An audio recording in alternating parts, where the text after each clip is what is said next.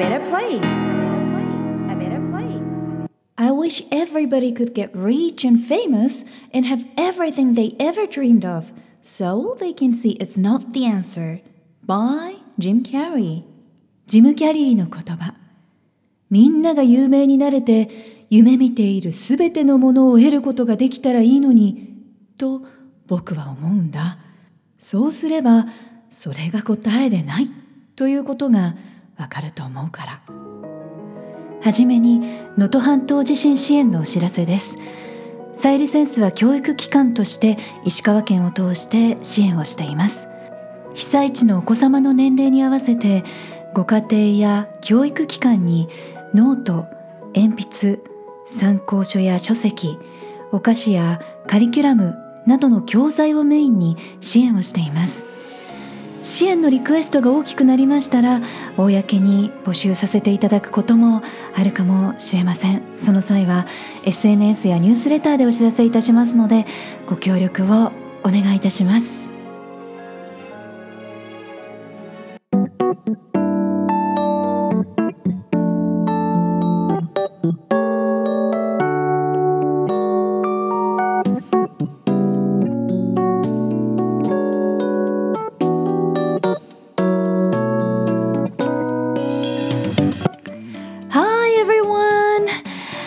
ビゲーターのさゆりです。2月から3月へ春の訪れにちょっとこうワクワクする時期かなと思いますが皆さんいかがお過ごしですか？私も個人的にはちょっとこう今までの総仕上げをしながら新しい人生のステージの準備をする区切りの時期だなぁと感じているところです。息子たちもねだいぶ大きくなってきましたので洋服の整理をしたりとかこう気持ちの浄化をしたり整理をしたり笑ったり涙しながらこうなんかね結構感情的にすごく忙しい。でもとっても大切な時期を過ごしているなぁと感じています。皆さんはどうでしょうか、まあ、春ってねそういう時期ですよね。さあ私の友人たちも受講生の皆さんも自分のこう古い殻を破って新しい考え方で新しい生活スタイルで物事に取り組んでいくよというようなそんなね大切なステージを過ごしていらっしゃる方も多いです。いろんな葛藤があったりチャレンジがあったり悲しいこと嬉しいこと生きていたら本当にねいろいろありますけれども一個一個自分の中できちんと心の整理をしながら春の訪れを待ちたいですね。さあ以前もねご紹介したんですけれども番組でリーバイスの CEO だった友人のパスカルさんも現在はラコステの CEO となっていてねあの新しく原宿にラコステカフェというのをオープンしてたんですけれどもお誘いいただいて行ってきました。あのクッキーがすごく美味しかったです。やっぱりこう経営者の方とお会いすると世界のニュースだったりとか経済状況だったりとか、まあ、経営者の今の状況だったりとかいろんなこう情報を交換させてもらうんですけれども、まあ、今日もねそんなテーマになるかとは思うんですけれどもやっぱり、まあ、彼も新しい会社でお仕事を始めて、ね、受講者の皆さんも新しいステージに上がろうとするような姿をこう一緒に体験させていただいてやっぱりこう新しいステージに上がろうとする時とか新しいことを始める時がやっぱりこう一番エネルギーが必要なんですよね。母親としてもこれからまあ大学生だったりとか社会人としてこう人一人をこう送り出さなくてはいけない大事な時期に入ってきますのですごくね気持ちが引き締まります、まあ、だからこそ、まあ、自分自身もそうだしこうみんなそうだと思うんですけれども何か始める時っていうのは誰かにこう背中を押してもらったり見守ってもらったり先にその道を進んでいるプロに力とか知恵を上手に借りるということも大切だと思います。一人だけで皆さんももう悶と悩まず世界中を見渡してみればどこかに必ず探していた答え知恵サポーター必ず見つかると思いますのでえ今日は英語でそれを一緒に学んでいきましょう。Alright, Podcast Volume 140新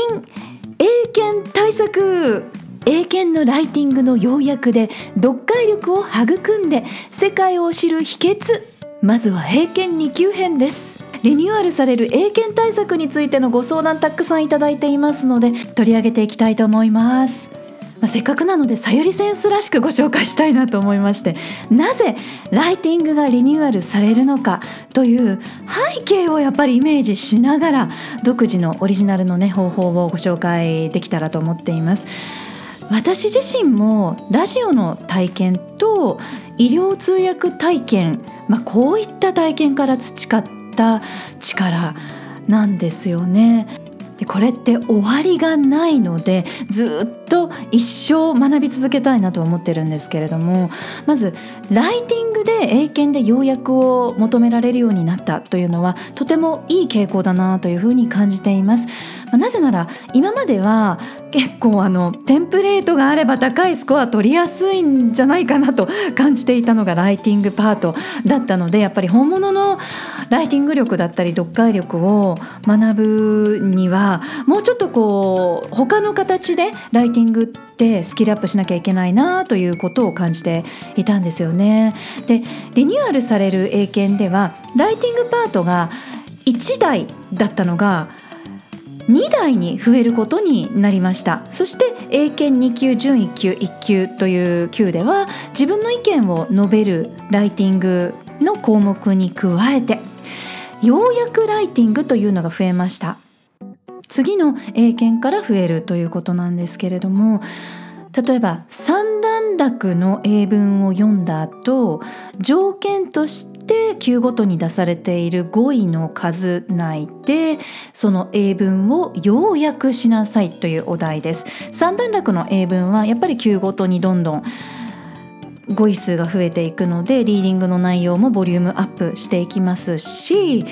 要約の語数の目安というのも級ごとにアップしていきます。例えば英検2級だったら45から55字で要約してください。英検準1級だったら60字から70字で要約してください。英検1級だったら90から110語で要約してくださいというような指示があります。Point number one 要約することで読解力が育めるの？ということなんですけれども読解力って俯瞰力も育むことができるとっても大切な力なんですよね。で要約することってやっぱり学校の全教科の習得でもそうですし受験でも必須ですし国語だけじゃなくても全教科それから小論面接いろんなところで役に立ちますけれども文章を読んだ上で何が一番大切だったのか筆者は要は一番何が伝えたいのかという膨大な情報の肝となる本質をつかむことができるというのはすっごく役に立つスキルですよね。でその肝をつかむことができないとようやくってつかむことあのすることができません。つまり要約するためには1文章を正しく解釈する力が必須です。自分なりの勝手な解釈じゃなくって筆者が伝えたいことを正しく解釈する力が必須です。これダイバーシティコミュニケーション力にもつながってきますよね。自分の解釈じゃなく相手の伝えたいことです。2番目その上で一番重要なポイントをつかむ力が必須です。相手は本当は何を伝えたいのか一番何を伝えたいのかということ。3つ目その上で重要ポイントだけを表現を変えて第三者に正しく伝え直す力が必須です。いや結構すごく深いステップですよね、まあ、つまりは本当に理解しないと要約できないし理解しても表現力がなければ要約できません。小手先だけではなくって本物の極上の読解力が必要となるということなので要約する力というのはとっても大切な力になります。No.2 要約することで読解力を育むと何に役に立つ？ということで受験とか学校の教科を勉強すればもちろん高い読解力育むことはできますよね。一生懸命勉強すれば。でもその本来の目的って何だろうって考えることってなかなかなんかこう一生懸命学校に通っているとないかなと思うんですけれども。じゃあ人生のどんな役に立つのか。読解力を活用してどんな風に自分の人生を豊かにするのか読解力を生かして誰のために貢献するのか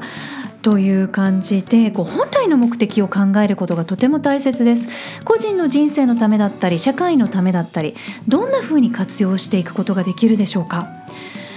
あのバイリンガルの友人たちもよく話題にすることなんですけれども例えばこう英語だけの情報に囲まれて暮らしていてそれを例えば日本語と英語のコミュニティの間に入って通訳したり直訳だけではなくってその英語の奥に隠れている本来の意味とか概念っていうのを英語から日本語に説明し直すことってすっごくエネルギーが必要だよねということでこれが得意とする方もいれば得意じゃないとする方もいるし得意でもすっごくあの脳が疲れるよねという話をよくするんですね。でそれも瞬時に的確に日本語で自然な表現にしながら通訳するということはもうさらにレベルの高いことで集中力が必要なのでやっぱりこう特にニュースの同時通訳だったりとか、まあ、あと本当に国際的な会議の通訳というのはねもう本当に私は尊敬するんですね。同時通訳の方々が短時間で交代になるっていうのはまあこれが理由なんですけれどももう私自身もあの医療通訳の時は脳がとっても疲れましたしラジオ DJ の時もそうでした。例えば朝の5時にスタジオに入って英語と日本語で5つの新聞の種類にあの目を通して世の中の状況と動きを理解して正しい日本語と英語で重要なハイライトだけを正しく分かりやすく伝えるっていうことはもう本当に大変であー脳みそから火が出そうという感じでなんかもうお昼の前くらいには疲れ切っていたのを覚えています。ただその体験から育まれたスキルが役に立つなと今では感じるんですけれども Top1 日本語で読めない聞けない世界のニュースに触れるスキルが身についた。Top No.2 例えば10冊の要所を読んで10人の専門家が伝えたいことの本質を理解してコンパクトにまとめられるようになった、まあ、これがコースやカリキュラムにも生かされているんですよね。それから Top3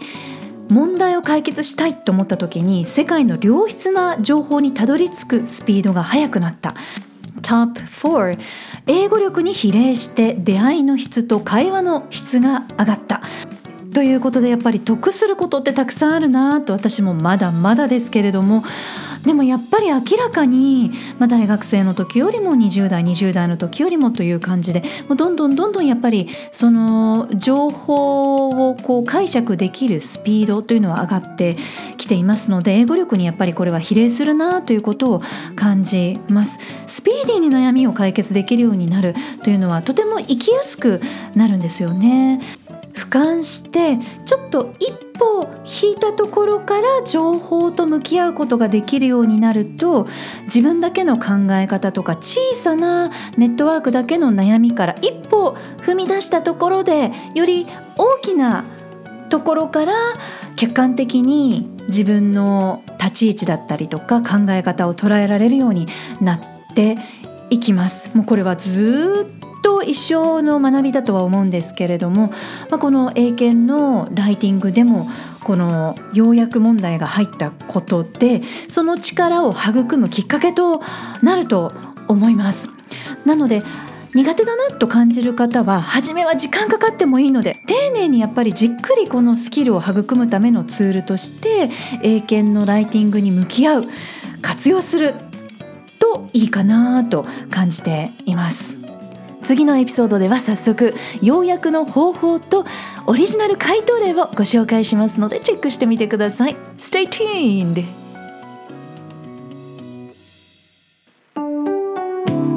さあこの番組は自分軸を確立し一人一人が自分らしさを最大限に表現することで世界がより良くなるというビジョンで配信しています私一人だけではなく世界の声そして皆さんからの声もお届けできたらいいなと思っています。皆さんからのメッセージご質問リクエストも受け付けています。インスタグラムはさゆ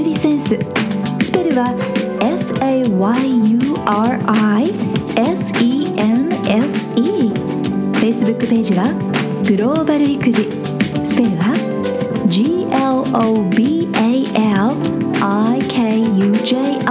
検索してぜひフォローやメッセージでつながってくださいね。ホームページからはゼロからマスターまでのストーリーやキャラクターがわかる心理学診断も無料で体験いただくことができます。お役に立てたら嬉しいです。Hope to hear from you. Alright. Thank you for listening. Take care and enjoy your life. Till next time. Bye bye